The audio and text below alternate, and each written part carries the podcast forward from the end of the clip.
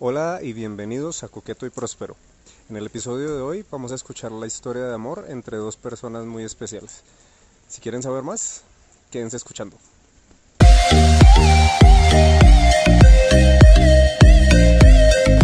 Hello, hello, hello, hello, bienvenidos a un nuevo capítulo de Coqueto y Próspero. Este capítulo es un capítulo especial porque tenemos amigos invitados, pero antes de estar con nuestros invitados, saludo a Mario, que como siempre está en este nuevo capítulo. ¿Qué más, amiguis? ¿Cómo estás? Muy bien, mi amor hermoso. ¿Y tú qué tal?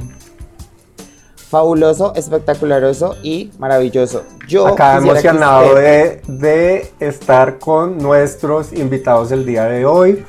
Son dos personas que yo adoro de redes sociales. No los conocía hasta ahorita. Los había, había interactuado un poquito con ellos en redes sociales, pero yo estaba, tenía un crush hace mucho rato con ellos y ellos son Ivonne y Guillermo. Bienvenidos a este nuevo episodio de Coqueto y Próspero. Hola niñas, muchas gracias por su invitación, nosotros súper halagados. Hola, muchas gracias por, por, recibirnos, nos sentimos honrados. Lo más, primero que todo decir que tanto Ivonne como Guillermo han sido como fieles supporters del podcast desde que empezamos. Ellos son que nos escuchan, nos dicen, ay, qué chima, no sé qué, siempre lo ven, los, lo escuchan. Entonces nosotros como que dijimos, ay, queremos invitarlos, no, solo, no porque sean fieles oyentes, sino porque cuando estamos haciendo el pool de temas de relaciones, que es esta temporada del podcast, ellos tienen una relación bien especial, bien chévere, que nos gustaría indagar un poquito más hacia ello. Así es. Entonces, pues primero que todo, vamos a empezar con lo más sencillo de una relación. ¿Hace cuánto se conocieron? ¿Están casados? ¿Viven en pecado? No, pero espere, antes de decir de, todas las, las formalidades, ¿por qué, ¿por qué decimos que tienen una relación especial? Porque a ustedes se estarán diciendo, pues una pareja heterosexual, o sea, ¿Qué onda? ¿Qué hay de especial de eso? Los heterosexuales no tienen nada especial. Los heterosexuales son nada más blanca, pálida, vainilluda del mundo, nada de eso. Pero, y es verdad, Guillermo, I'm sorry for you.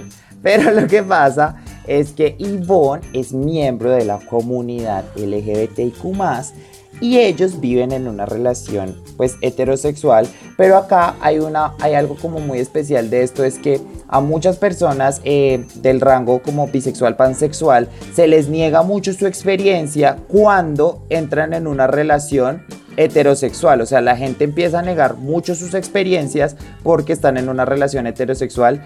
Y pues acá traemos a Ivonne y a Guillermo para que nos cuenten un poquito de su historia, para que nos cuenten cuáles son esas cosas que han tenido que pasar por eh, tener esta característica especial en su relación y pues además nos cuenten chismes de su relación. Esta es, esta es una temporada de las relaciones, entonces venimos a indagar sobre sus relaciones. bueno, em, Guille y yo nos conocimos vía Facebook. Oh my god, me encanta. Las tías. Orbitábamos las mismas personas y los mismos círculos sociales, pero nunca nos habíamos conocido. Ok. ¿Sí? Sí, pasó un montón. De hecho, nos conocimos porque pues yo empecé a hacer cosplay y me hice amiga de unos chicos. Dentro de estos chicos había una chica que era súper fan de Star Wars, que yo no sé si ustedes la han visto por ahí de pronto en las fotos de sofá, que es una chica que a veces se viste como de conejita Playboy, pero se pone un, un casco de Darth Vader o de Boba Fett. Pensé que ibas a decir que sí habíamos visto Star Wars y yo nunca he visto Star Wars. Y si me quieren dejar de hablar en este momento. yo no sé, dígale a él. Él es el que es súper fan. Eres súper fan, lo siento Guillermo, nunca he podido, nunca podré, no, no, no es mi target, no, no, no soy el target de Star Wars. Ah, yo lo entiendo. Todo como, bueno, ya voy a dejar de escuchar este maldito. No, no también tenemos amistades que no les gusta Star Wars, no se preocupen. Ah, viste, es que no es para todo el mundo, es que es una serie ahí rara. Pero bueno, entonces se conocieron por Facebook porque rodeaban el mismo tipo de gente. Pero como, ¿quién hizo el primer move?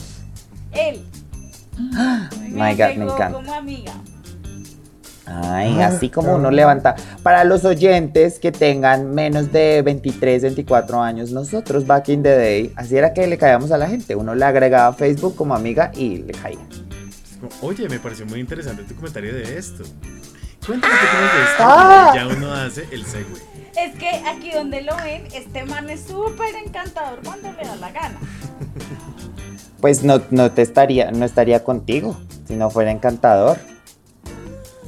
Porque yo sí tengo que decir algo que, digamos, aunque yo, yo, yo hablo muy mal de los heterosexuales en este podcast y no me arrepiento de nada, pero tengo que decir que todas las relaciones heterosexuales como sanas, sí hay algo muy lindo que los hombres heterosexuales que tienen muy contenta a una mujer son manes excepcionales, o sea, son como manes que la tienen súper clara y eso Punto porque las mujeres son machistas. Es que, mira, si hay, si hay, algo que yo he notado es que a muchas de nosotras nos gustan los manes con su heterosexualidad bien puesta, ¿sí? Que no, o sea, y con su masculinidad bien puesta. ¿A qué me refiero con esto? No es, no es de esas masculinidades frágiles de, ay, me dio el bolso, entonces lo voy a coger así, como de la puntica nomás. No, Guille, esto.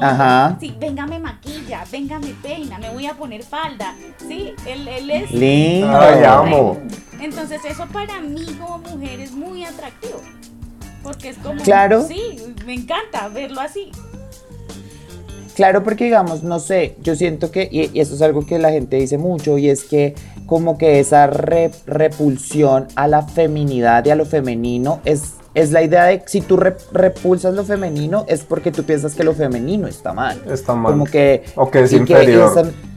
y que es inferior. En cambio, si tú te puedes poner a igual, es como porque al final de cuentas lo que hablamos nosotros siempre con Mario es como, pues, ¿quién puso las reglas? ¿No? O sea, ¿quién puso las reglas de qué es lo permitido y qué es lo no permitido? De hecho, yo en la universidad vi una materia de roles de género. Y ahí empezó mi construcción en el 2001, más o menos. Por Dios, en el acá no hacemos, acá mira, yo quiero que la gente sepa una cosa, que yo no hago shaming de edad a nadie diferente a Mario. Solamente a él le hago shaming de que es una anciana decrépita. Porque es que hay gente que es mayor, que, que, tiene años, que tiene mayor edad, pero lo que pasa es que Mario tiene 35 años, pero mentalidad de alguien de 80. Entonces, sí, eso es cierto, eso es cierto, de verdad, yo ya estoy cansada, ya es como quiero pensionarme y que me metan a un ancianato. No, es que Colombia cansa. Colombia cansa al que mm. sea, marica. Al que sea. Bueno, pero entonces. que dice ya, pensioneme. Ay, pero pensioneme fuera del país, por favor. Bueno, entonces, Guillermo hizo el primer move. Él te agregó, te dijo como, oye, ¿y tú hay qué? ¿Tú caíste rendida a sus pies o pues lo hiciste batallar? eso fue complicado porque yo en mi vida no he tenido muchas relaciones. Yo, pues, digamos que parte de uno de mis traumas es que no soy belleza hegemónica, sí, digámoslo. Y eh, sufrí mucho rechazo por lo mismo. Entonces yo eh, pasé por mis grupos de amigos como el amigo con tetas, básicamente. ¿Sí? Ok. Entonces, y venía de una, pues tuve una relación muy larga de nueve años con un muchacho pero pues que yo al final como que ya no le vi futuro y lo que hacíamos ya al, novena, al noveno año fue ir a pelear nomás, entonces dije no más, no mm. quiero más. Y después pues como que me, me refugié en los juegos de internet, en los MMORPGs, y conocí a un muchacho estadounidense con el que tuve una relación vía internet abusiva durante dos años y medio. Entonces el tipo de perra no me bajaba. ¿Qué? Y tú estabas ahí. todo el tiempo me decía, little bitch, eh, you're a bitch, todo el tiempo. Por ejemplo, cuando... ¿Y por qué? Pues porque el man era todo explosivo y yo, pues, o sea, cuando uno está en una relación abusiva, uno también tiene que asumir su propia responsabilidad. Y yo sabía qué botones a veces apretarle para luego victimizarme. ¿Sí? O sea, no voy a negar esa parte de responsabilidad mía pero el tipo sí se ponía muy bravo por todo. Sí, él quería que todo el tiempo yo jugara con él en las noches videojuegos y pues yo tenía que estudiar y no podía. Y se ponía furioso conmigo porque no lo hacía. O porque en los fines de semana me iba a jugar rol con mi grupo de amigos y pues eran de, esos rol de tipo 7 de la noche a 12 de la noche o a 1 de la mañana y después o seguíamos derecho entonces él se ponía muy bravo que porque con él no me quedaba a dormir, no, pues no me quedaba a jugar con, el videojuego toda la noche, pero sí me iba con mis amigos y quien, quién sabe que, a, que, a quién iba a mamárselo por allá. El tipo era muy grosero. no tiene es que, es que los manes son así, es que los manes manipuladores son de ese tipo de, de- de pensamientos. Y lo tienen a uno como tan, como tan manipulado que eh, ese tipo de cosas como que uno, no sé, no sé si a ti te pasó, pero digamos, por ejemplo, a mí la persona que me más me manipuló en la vida, cuando él me hacía ese tipo de comentarios, yo estaba tan, como tan enseguecido que yo lo que hacía era querer probarlo como mal, como que, ay, creo que acabo de decir algo re gramaticalmente mal dicho, Sí, querías, como querías prove him demostrarle wrong. que estaba equivocado. Sí, demostrarle que estaba equivocado, gracias.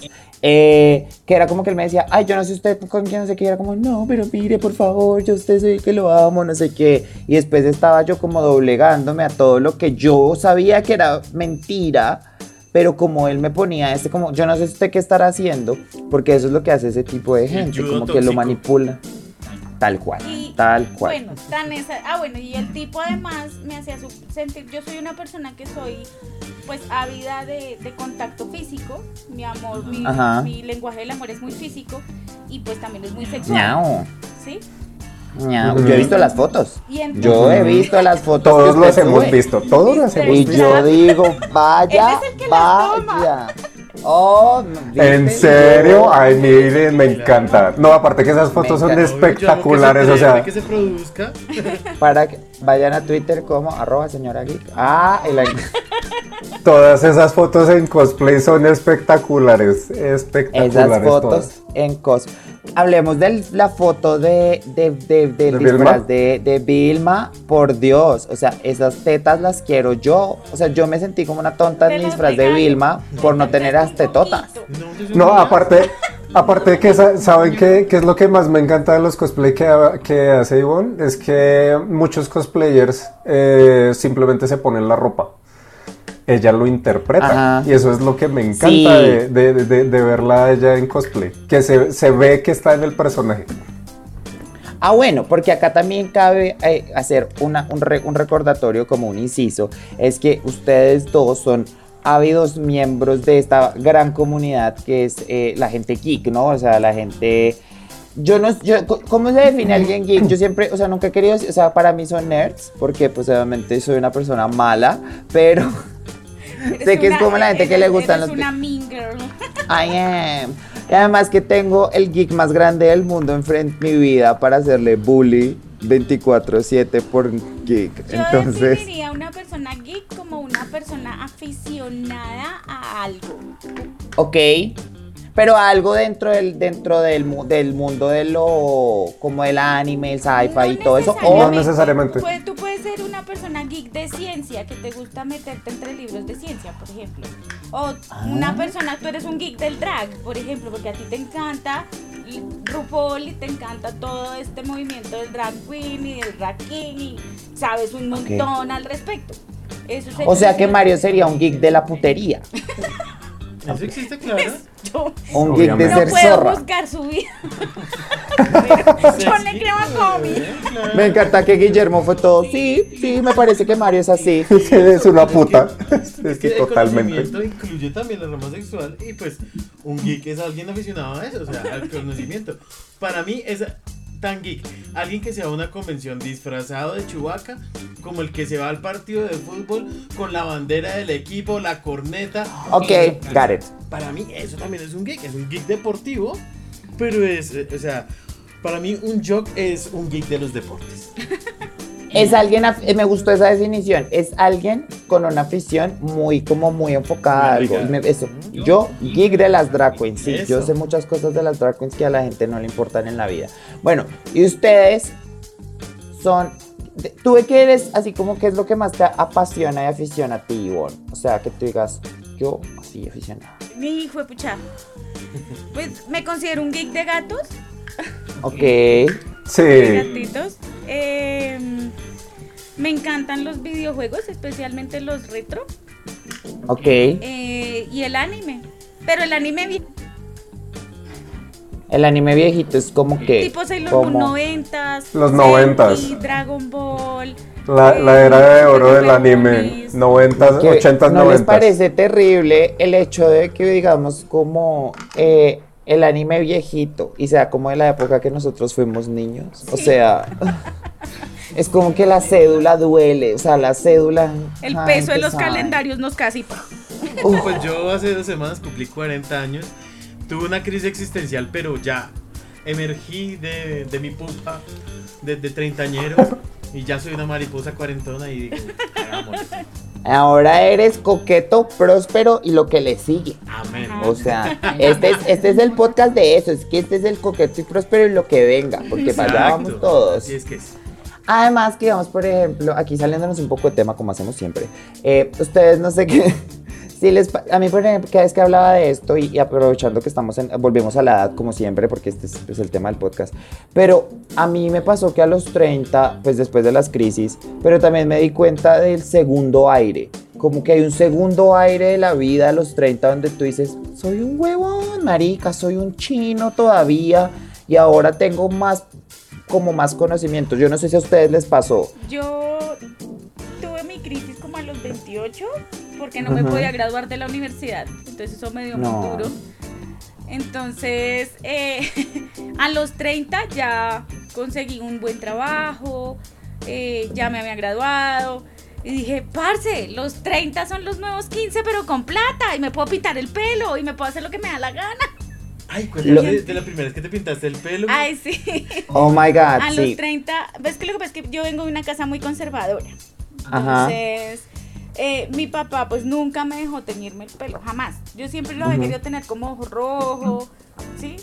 Y nunca me lo... Pero con él, cuando entré a trabajar en donde estoy trabajando, que es un trabajo estable, con salario pues bien, todo el cuento, pues dije, bueno, pues me voy a ir a pintar el pelo. Con mi Ajá. primer bono, a, uno, a nosotros en abril nos dan un bono que nos que es como un porcentaje de las ganancias de la compañía. Ajá. Con ese bono Me me, voy encanta. a pintar el pelo. Y llegué con el pelo rosado a mi casa y mi papá dejó de hablarme dos, dos días. Dos días. Dos días dejó de hablar. No me hablaba, no me terminaba. Lo primero que me dijo, me miró como un zapato.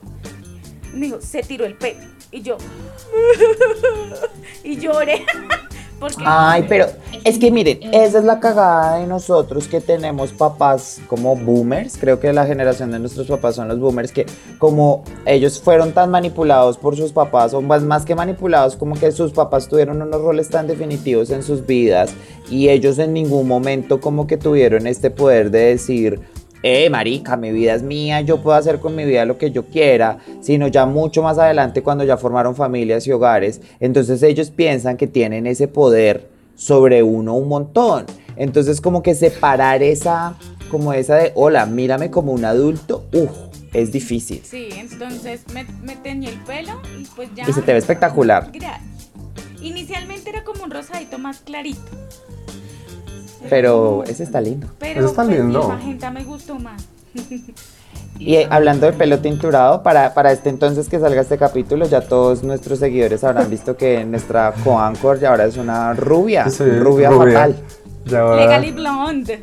Legal y blonde, ahora me toca a mí ser la inteligente de las Sí, ya, dos. ya puedo ser Ya bruta y no, ya puedo ser bruta y no tengo, ya tengo la excusa. ¿Viste? Ya, ahora a mí me toca poner, ahora ya no puedo ser la linda yo, la linda es ella por ser la rubia.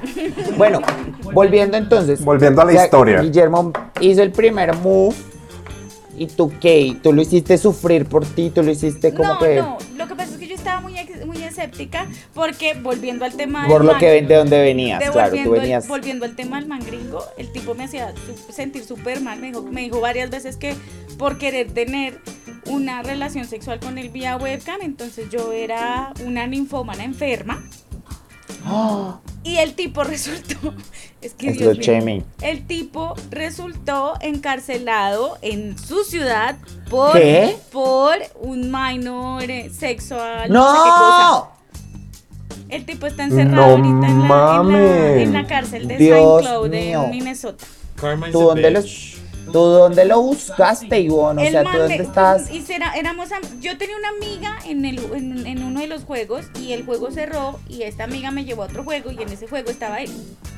Lo que pasa es que Es antes, que- lo que pasa es que antes era mucho más difícil encontrar gente buena en redes sociales. Y era, y, y- y- y era más difícil Todavía. como detectar todas estas cosas, ¿no? Digamos que ahora que Claro. uno tiene Instagram, Twitter y todo esto, pues uno puede interactuar más con una persona antes de como de pronto O como saber más de Que- su vida y saber que no es un Exacto. loco. Ha, ha ayudado muchísimo a, a, hey, pilas que esto es una bandera roja. Ojo con esto, no te dejes, que no sé qué. Y ya como que ese tipo de cosas woke le ha, le ha cortado mucho las alas a esas relaciones tóxicas y es algo que me fascina de los jóvenes de hoy. Sí, eso es muy cierto. Creo que, creo que, creo que nosotros los millennials tuvimos que pasar por muchas relaciones chandas como para empezar a hablar de los red flags, como para empezar a hablar de las cosas, como porque digamos, yo no sé ustedes, pero la verdad yo no tuve muchos como modelos a seguir que me estuvieran hablando de estos temas.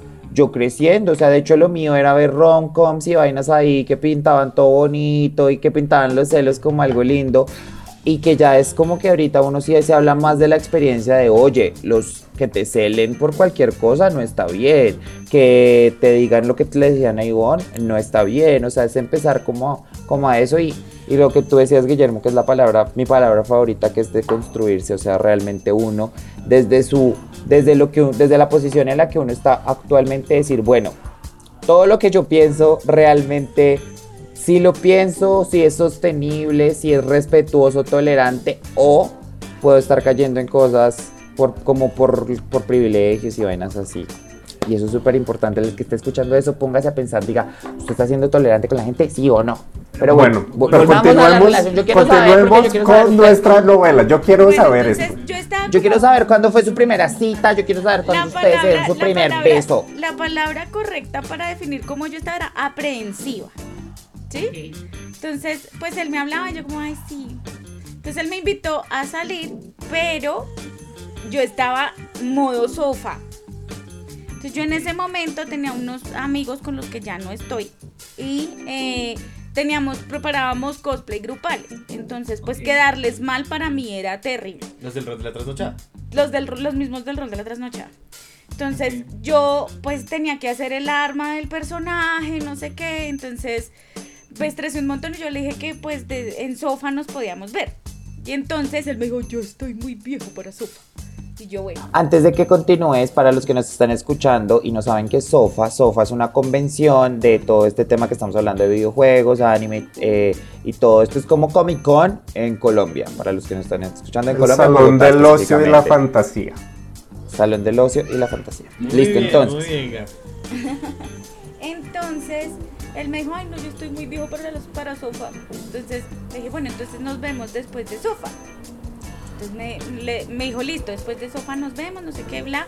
Seguimos hablando igual por chat normal. Y la semana siguiente a sofá me enfermé. Me dio gripa. Me dio gripa. Y a mí cuando me da gripa, yo usualmente no me enfermo. Pero cuando me da gripa me manda a cama y yo como, ay, perdón. Entonces yo le decía a mi mami, mi mami era la que me, me escuchaba todas mis vainas. Y yo, mami, este man va a dejar de invitarme a salir porque le, le he aplazado mucho, qué pena. Entonces ya saliendo de la gripa, eh, Guille me volvió a invitar. Yo creo que el man decía como, esta es la última oportunidad que le va a dar.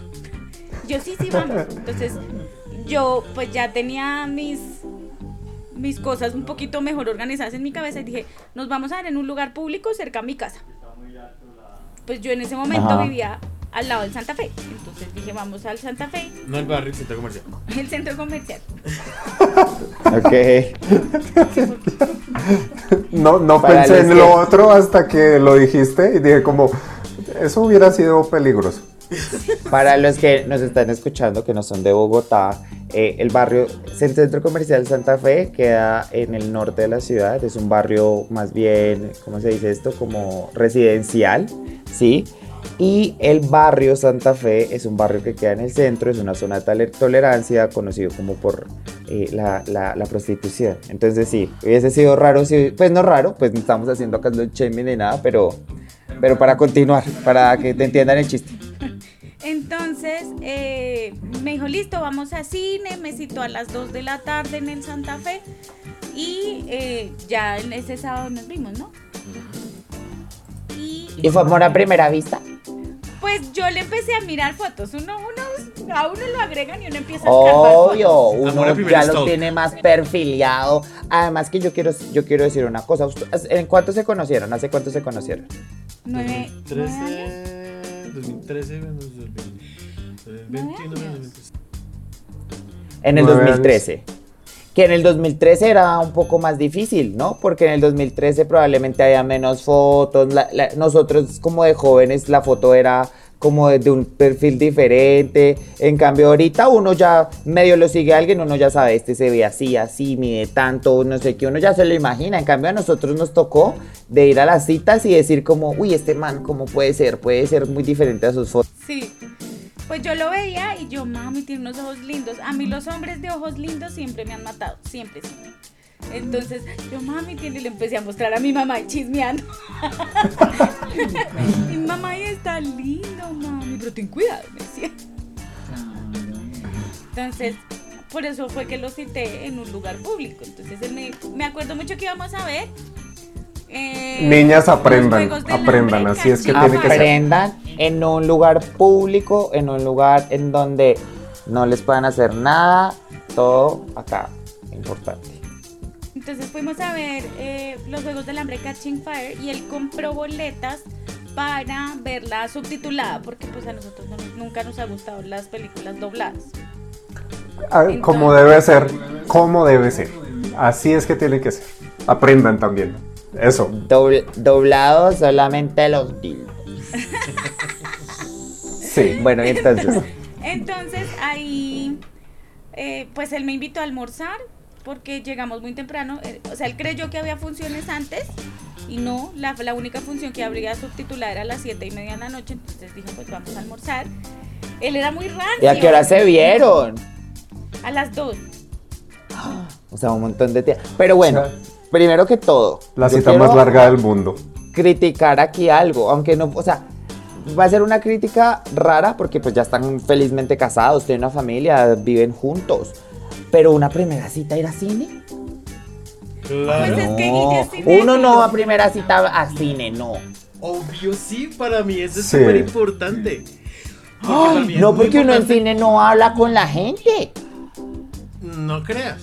Uno tiene que hacer el comentario en el momento preciso. Y esa era una de mis pruebas para salir conmigo. A ver. No, Es que- mira, para mí bueno. es un. Es un. ¿Cómo se llama? Cuando uno es.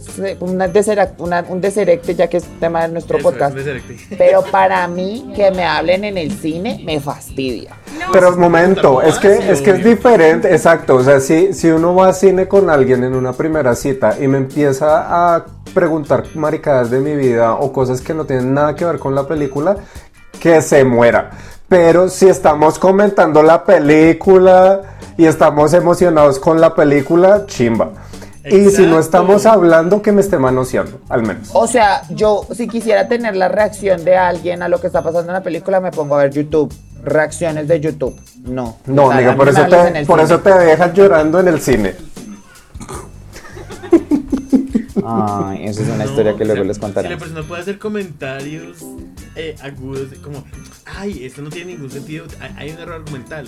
O, ah, mira, esto es por tal cosa. Listo, esta persona le está poniendo atención a la película, sabe de la promesa, el recordatorio y la, eh, y la entrega. O sea, hay Bueno. una serie de lenguajes del cine que uno como cinéfilo busca compartir con su pareja. Bueno, ahí hay algo importante. Además que también estamos hablando con la persona que tiene una relación de hace nueve años y con la solterona de hace, de hace más. Entonces probablemente a quien póngale cuidado con los, los dating advice, not me. Bueno, No, y es que bueno, les- seguimos siguiendo el cuento, él es muy rancio. Yo soy muy de, lo que les digo, mi cariño es muy físico. Entonces, pues yo pedí, me acuerdo que pedí algo muy rico y le dije, esto está delicioso. Y le pasé un bocadito así. Y Era el man. patacón con camaroncito a- Cre- al sí. ajillo. ay ¿Te acuerdas de no. Me acuerdo de la Ay, Qué románticos Entonces- los odio. Voy a terminar no, esta acabamos- llamada ya mismo. Adiós. Sí, como acabamos el podcast en este momento, porque nosotros acá somos dos viejas intensas que odian Amargadas. el mundo, amargadas, y ustedes ahí. Ay, Te yo amo. Le ofrecí, le ofrecí bocadito y el man me miró re mal y me dijo como yo puedo comer solo. Y yo, Porque no me gusta que, no me gusta que paladeara. Detalle feo ahí. Menos cinco puntos. bueno, igual fuimos a, a la película. Ah, bueno, fuimos a comer helado, caminamos el centro comercial, hablamos, nos conocimos mejor, bla, bla, bla. fuimos a la película y entramos y cuando inició la película estaba en español. Los juegos del hambre. Cogiendo juegos. Ay, no. Ay, fatal. Entonces todos empezaron fatal. a silbar ahí en la película que no, que nosotros vinimos para la subtitulada. Entonces reiniciaron la película y mientras la reiniciaban se apagó todo. Y se dieron un beso, oh my god. Él me dio un beso a mí. Yo se lo ¡Ay, no! ¡Qué romántico! no, hermoso, Ay, primer, no, mejor, ya. primera cita. Sí, me encanta, no, me encanta, total. me encanta, me encanta, me encanta. Es una gran primera cita. Muy bien, muy Y gran ahí. primer beso, o sea, qué, qué primer beso tan chimba, ¿no? Sí, Es, es un momento, es, es un momento lindo para tener uno, un primer beso así como con alguien, como para recordarlo por siempre, ¿ven? Por eso es Pero atentos, obviamente si le van a dar un beso a alguien en una salón, eh, en una sala de cine oscuras es porque ya han hablado y hay química y todo. No se le vayan a lanzar encima a alguien si no hay química. Besos consensuados, minutos de- de claramente. parla, mm, mm. Sí, no, tenaz, o sea, porque eh, de nuevo nosotros como siempre hablamos aquí, el consentimiento es parte importante de todo. Y que nosotros ya habíamos tocado temas, pues digamos que ya más de sexo, ¿Qué tipo de temas, Ivonne? calientes. Cuéntanos. Ya estábamos hablando de que, pues Guille y yo tenemos una relación dom-sub. Entonces yo le estaba contando que a mí me gustaba parte del BDSM y que, sí, entonces nosotros ya habíamos tocado el tema en, pues por chat y habíamos hablado ahí cositas. Pero Entonces, cómo, pero, pero esperen, espérense que es que ahí ustedes me deben mucha información. ¿Cómo uno, o sea, cómo uno le dice algo como a ti que te gusta sexualmente? A mí me gusta que me dominen, miau. ¿Cómo empezamos? Y es que se dio tan de forma natural. Todo como que te gusta hacer, me gusta Ah, comer, como me que gusta ir iba- al como cine, que me iba a dar pao, dominen. pao, algo así, que me ibas a dar pao pao por algo, porque no había comido, algo así. Y ella Ah, toda. es que ella, es ella era muy desordenada con, los- con las comidas. Yo la organicé. Ay, muy bien, ahí una, a una pareja que se ayuda. Y tú le dijiste te dar pao pao y me imagino que y una le y dije, dijo, pues, no Por sé, favor. que me castigara, la verdad. Yo, ah, caray. oh my Y god. ya, carita del niño del Oxxo. que- Miren lo que uno aprende. Y ustedes ahí. Bueno, espérense que yo quiero tener más. Es que acá se me puso interesante. Y hay tema, amigos. 50 Antes- sombras antes- de... 50 sombras de Ivonne, por favor. ¿Cómo, cómo? Es que como, quiero preguntar esto y no, no quiero ser irrespetuoso. Ustedes No saben que, preocupes, ustedes como oyentes de este podcast saben que yo soy una mujer muy ignorante. Eh, que cómo, cómo se mantiene una, o sea, cómo, cómo convive una pareja como Dom Sub, o sea, en la, en la cotidianidad, pero también como en su vida sexual íntima, si nos quieren contar. Pues nosotros digamos que lo don sop no lo llevamos como tan a la cotidiano, porque de hecho en lo cotidiano somos 50 y 50, ¿sí? Entonces lo que yo digo él obedece, lo que él me dice yo obedezco. ¿Sí? Y llegamos a mutuos acuerdos. Creo que eso es como la base de una relación exitosa, los mutuos acuerdos.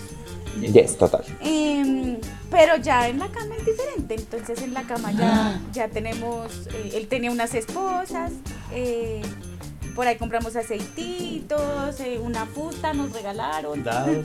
daditos.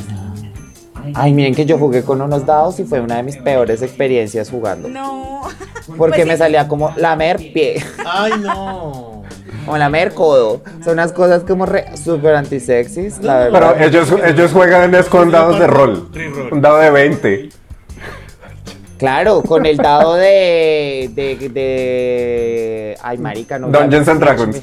De Dungeons and Dragons. espérate, es que tenemos un dado de partes del cuerpo.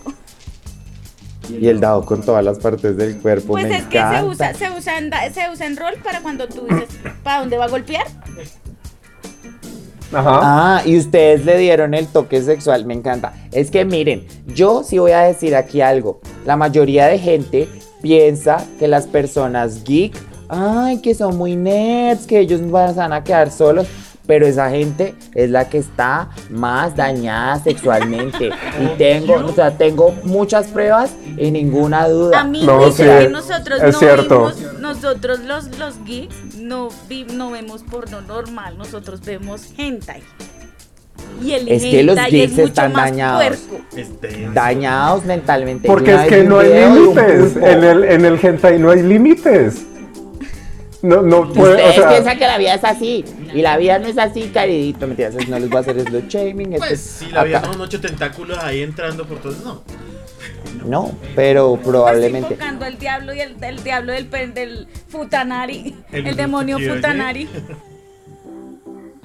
Ay, venga. Pero bueno, entonces ustedes. Y ahí fue su primer beso. Y desde ahí que ya empezaron a salir, se cuadraron. ¿Al cuánto tiempo se cuadraron?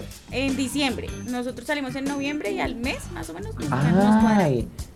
Se cuadraron súper, súper ahí al, al poquito tiempo. Pues es que Guille me estaba hablando desde septiembre. Entonces nosotros ya habíamos hablado bastante por Mi amor, no es mucho tiempo. Me está hablando desde el, el 15 y nos vimos el 20. Mm, no, pero tiempo, digamos pero- que yo creo que para, para eso uno no puede poner tiempo, ¿no? Porque si de pronto No, uno ya se siente. pasa, eso si pasa. se siente uno muy cómodo con la persona, si tienen tantos gustos afines y no sé, si hay cariño de por medio, ya, ya, pues creo que ponerle Eso- un límite de tiempo es innecesario. Y aquí, digamos, yo quiero hacer mi pregunta, que es como empezamos todo el tema, y es, eh, tú con tu sexualidad, ¿cómo fuiste siempre súper honesta con Guille? ¿O como que hubo, tú, hubo un momento en el que le dijiste, hey, wait a minute? No, de hecho él fue el que me ayudó a definirme como, como bisexual. Aún, eso, aún eso está como en un, en un blur, está como todavía borroso. Porque, Ok. porque yo no he tenido una experiencia como tal con una mujer.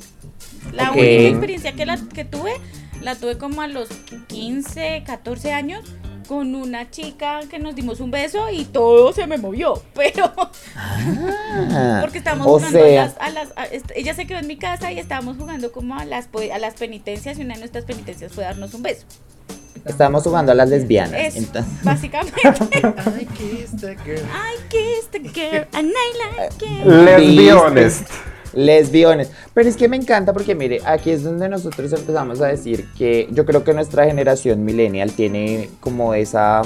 Como que al estar tan expuestos al mundo, hemos sido capaces de decir, hey, yo sí soy realmente lo que el mundo me dijo que yo era, o puedo ser muchas cosas más. O sea, ¿cuál es mi experiencia? ¿Cuál es, ¿Qué son las cosas que me gustan y que no?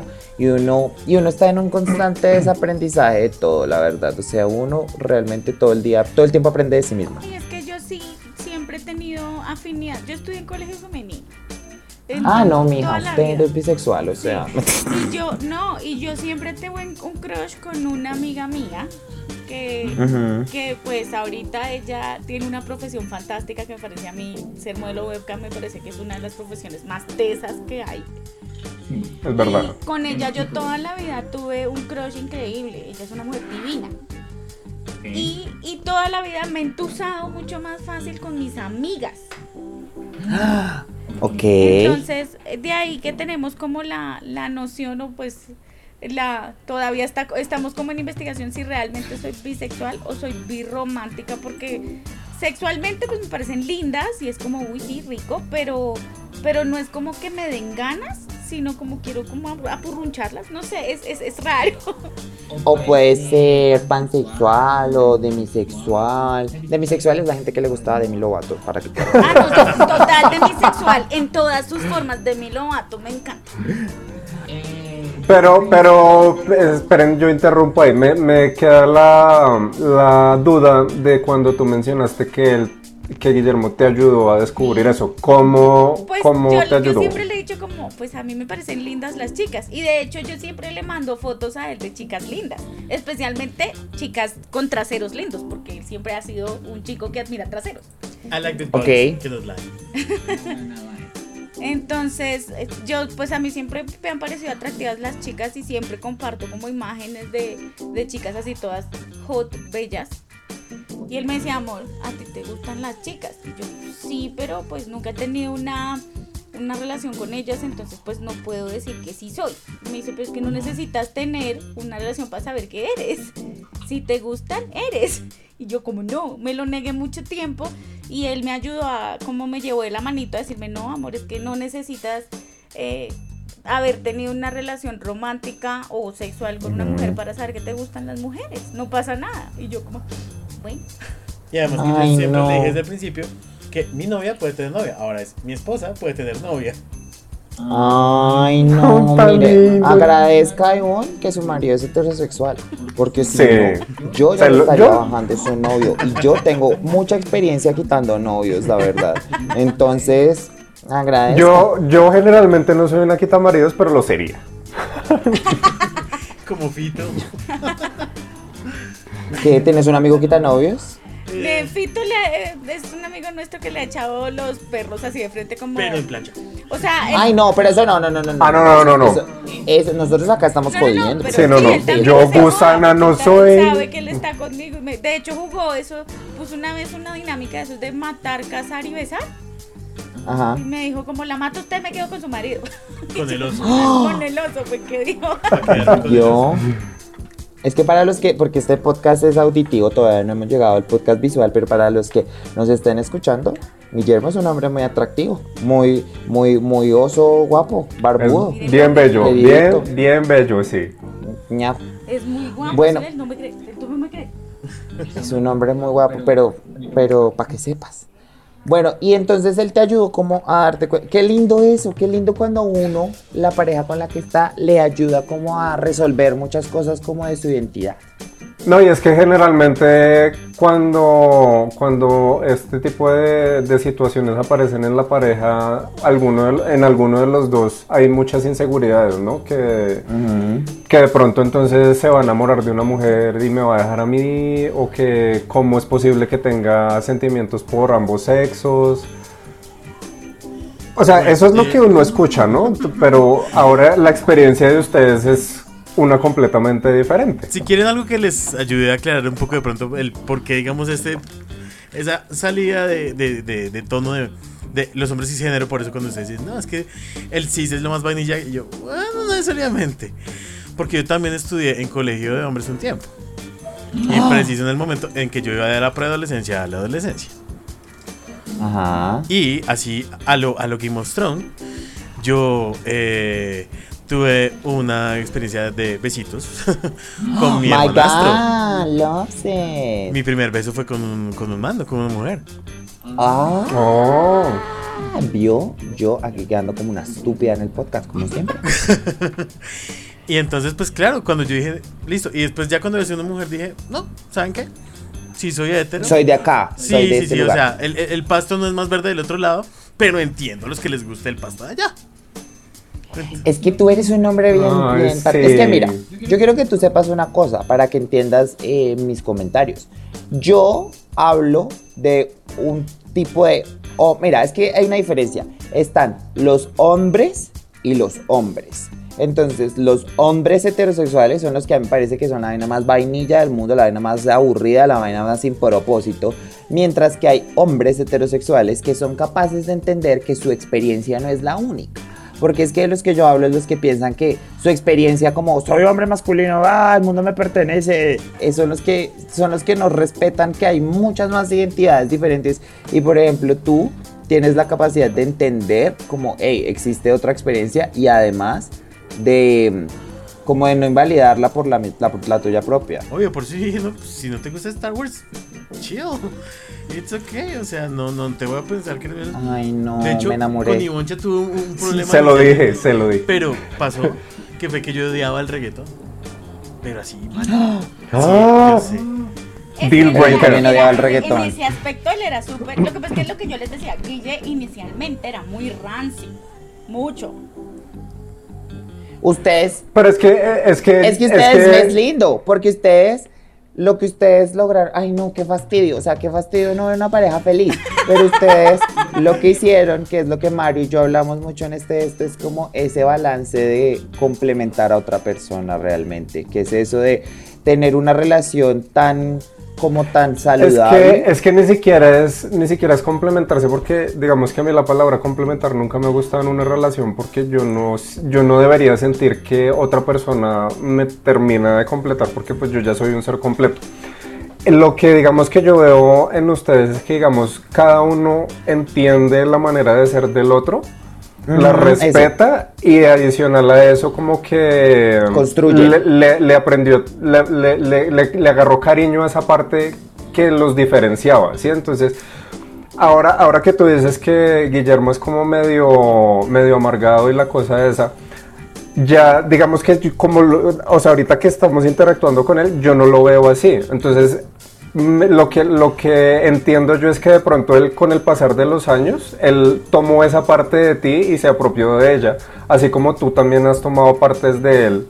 Como la Y por eso es que se ven tan complementados. La comida y las comidas, que soy más rígido en ese aspecto. De Ay, tan si lindo, ven ahí tan atrás, lindo. Tengo mi, mi tablero de, de los oficios. De por las tareas. de semana. Muy bien, eso es Ah. muy bien. Qué lindo ver, qué lindo para, para nuestros oyentes escuchar un capítulo romántico, porque hace poco me dijeron, ustedes solo van a quejarse en el podcast de los hombres, de que cómo les cae, de hecho me dijeron, a Mario uno cómo le cae, porque en el capítulo de las cosas que nos deserectan, Mario prácticamente dijo como, a mí me deserecta que me hablen. Entonces, Básicamente. Depende, es que. hay No, lo que No, pasa no, es que- pero lo que voy es que qué lindo tener esta experiencia, porque miren, lo que nosotros, cuando hablamos de como de experiencias románticas, nosotros lo que queremos decir es como que la, el romance y todo esto es válido y, y es posible. Igual sí quiero dejar en claro que no, o sea que lo que nosotros demostramos, digan que si es una relación, intentamos que sea saludable, pero pues no es que nosotros no tengamos baches, o sea, Claro. hay momentos en donde yo me histerizo como una loca, grito, puteo y me estreso y él se pone súper ácido, le baja el pH como a 4 y me dice No. cosas y me dice cosas horribles. Pues no me dice cosas horribles, como que contesta feo. ¿Sí? Sí, no, Snappy. Snappy es la palabra. Entonces, pues la- lo importante es saber darnos los espacios como para, ¿sabe qué, hermano? Usted está muy fastidioso, vaya calma. O, Lindo. o- o me dice, Guille, ¿sabes qué? Y más tarde hablamos porque estás muy cansona. estás chinchosa, Pero mire- me dice. Pero miren que eso es, eso es lindo, porque es como todas las relaciones, obviamente nosotros estamos exagerando acá, pero es como ese balance de encontrar, como me gusta que también que hagas la claridad como de, hey, esto se ve lindo, pero también pasa esto otro, porque es humanizar un poco la experiencia de, de- de las relaciones, que eso pasa mucho. Y, y es lindo, pero no, se ven hermosos, fabulosos, maravillosos y me encantó gracias, tenerlos en este episodio. Nosotros felices acá de, de que de verdad nos inviten. Yo siempre, siempre escucho sus podcasts y me muero de la risa y los escucho dos veces porque a veces él se va y yo sigo escuchando. Le digo, ¿quieres Ajá. que yo puedo volver a escuchar el capítulo? ¿Lo pongo? Sí, ponlo. Ay, Oh, no. no a llorar Lo tan bello. y nos morimos de risa con sus comentarios porque la verdad a veces salen con unas. Especialmente cuando se la montan entre los dos. Es fantástico. Ahí sí, ustedes. Sí. Esa, esa es nuestra habilidad Ese es especial. nuestro lenguaje echarnos, amor. echarnos shade. Es- rostizarnos. nosotros, nosotros con Mario tenemos, ese es nuestro lenguaje del amor, es como insultarnos en uno al otro, pero quiero que sepan que cuando nosotros nos decimos cosas lindas, es tenaz.